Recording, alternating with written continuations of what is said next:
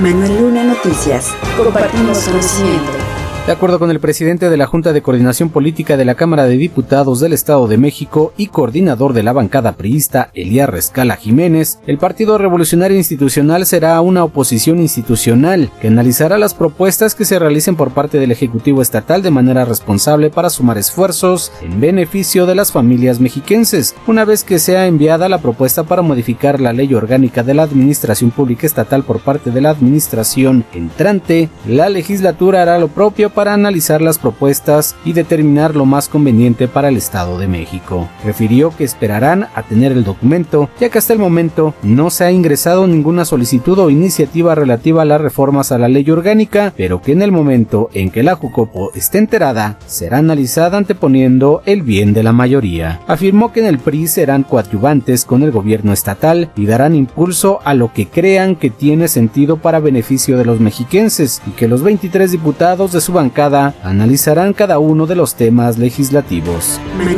Noticias. Compartimos conocimiento. De acuerdo con la diputada Karina Labastida, tras recibir la iniciativa Mariana Lima, impulsada por Irinea Buendía Cortés, madre de Mariana, quien fue víctima por feminicidio, busca que todos los casos de muerte de mujeres, incluidos los accidentes, sean juzgados con perspectiva de género, y la cual será impulsada por el grupo parlamentario de Morena. Y esperamos que no solamente sea de la bancada de Morena, sino que sea de todas las bancadas que nos podamos unir y que podamos acompañar esta iniciativa. Estaremos también convocando seguramente a colectivos que nos estén acompañando. Yo creo que no podemos trabajar solamente diputadas y diputados. Para ello, se debe reconocer la lucha que ha tenido la señora Irinea que ayudará para hacer justicia en casos que aún no la reciben y esperar que asuntos parlamentarios de la legislatura designe a las comisiones que la atiendan, las cuales pueden ser Procuración y Administración de Justicia, así como la Comisión de Declaratorias de Alerta de Violencia de Género por Feminicidio y desaparición para que sea el Estado de México impulsor de la iniciativa.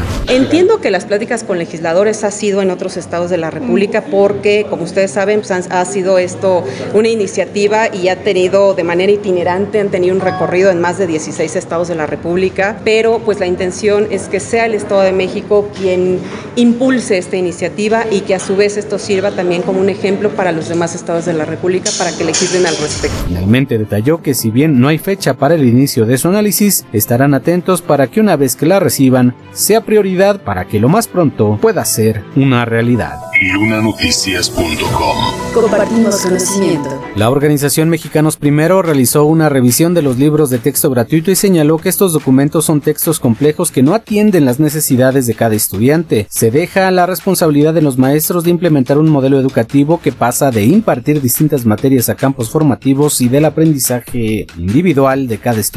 a uno comunitario y con contenidos que no contemplan la realidad que se vive en el sistema educativo. La organización realizó un análisis multidisciplinario de estos materiales que de manera oficial la Comisión Nacional de Libros de Textos Gratuitos publicó en su página de internet a tan solo 20 días del ciclo escolar 2023-2024. Mexicanos Primero señaló que los libros no abordarán los desafíos preexistentes relacionados con la inclusión, equidad, logros académicos y el riesgo de deserción que niñas, que niños y adolescentes se enfrentaban, los cuales se intensificaron durante la pandemia y que continúan sin recibir atención. La ausencia de datos y comprensión sobre los niveles de aprendizaje y las áreas de mejora de los estudiantes sugiere que su rendimiento seguirá siendo inferior, lo que tendrá repercusiones negativas en su futuro y en el de sus comunidades. Agregó que los nuevos libros de texto gratuitos carecen de una ruta clara de aprendizaje acorde al desarrollo cognitivo de cada estudiante. Señala también que los libros no permiten que cada estudiante aprenda de forma autónoma porque el nivel de vocabulario y contenido en diversas partes del libro requieren, para ser comprendidos, un importante acompañamiento docente, suponiendo además que todas las niñas y los niños de primer grado cursaron el preescolar.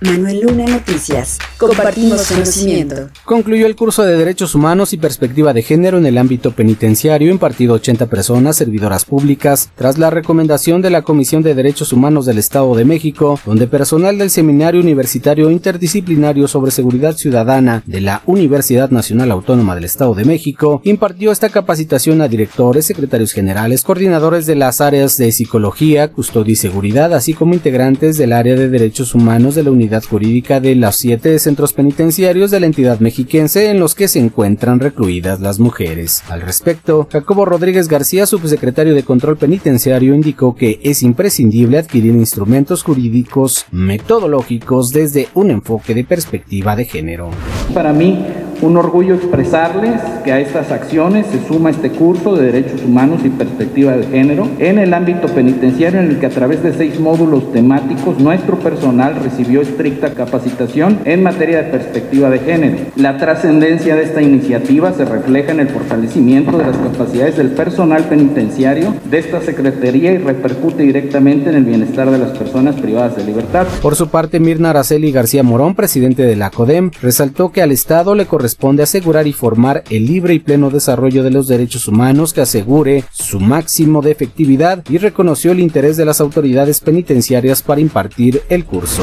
Cada una y cada uno de ustedes en su labor cotidiana puede reconocer las experiencias de las mujeres en prisión como únicas al estar influenciadas por desigualdades propias del constructo social de género y las causas subyacentes que pueden haber contribuido a su encarcelamiento, como la pobreza, la falta de acceso a la educación, a la justicia, el histórico abuso, etc. De ahí la trascendencia del contenido de este curso que deseo abone a su visión y a su convicción de servir públicamente respetando la dignidad humana.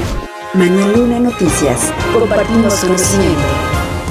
La diputada Luz María Hernández denunció la existencia de una red de huachicoleo en la colonia San Francisco de Asís en Ecatepec, la cual opera desde hace unos años extrayendo de manera ilegal el líquido de la red hidráulica para venderla a pipas particulares. Todo esto mientras vecinos de la misma colonia reciben agua una vez por semana en la red domiciliaria y se ven obligados a comprar pipas de 1.200 pesos para cubrir sus necesidades. Señaló que en la calle Halcones y privada Gaviotas llegan diariamente decenas de pipas con capacidad de 5.000 a 10.000 litros de agua potable y que son llenadas en un domicilio particular donde hay una cisterna para almacenar hasta 700 mil litros. Según la diputada, al inicio del gobierno municipal se denunció este delito y pidieron que el organismo local lo frenara, pero no se ha hecho algo, a pesar de que esta actividad ya está tipificada en el Código Penal del Estado de México. La extracción ilegal de agua potable de la red hidráulica pública provoca que disminuya el caudal y solo llega a 15 o 20 días, así lo denunció la diputada, y los vecinos se ven obligados a comprar el líquido a pipas particulares porque además el ayuntamiento no suministra agua. Por ello afirmó el organismo de agua debe realizar una revisión exhaustiva del sistema de red de agua que suministra a la zona, ubicar los diversos puntos de extracción y pedir actuación contra esta actividad ilegal. Y recordó que al que sustraiga o se apropie de agua potable de la infraestructura hidráulica, se le impondrán desde 1 hasta 8 años de prisión de acuerdo a la cantidad de líquido sustraído o almacenado.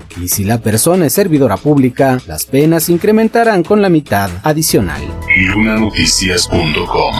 Ya tienes conocimiento. Compártelo.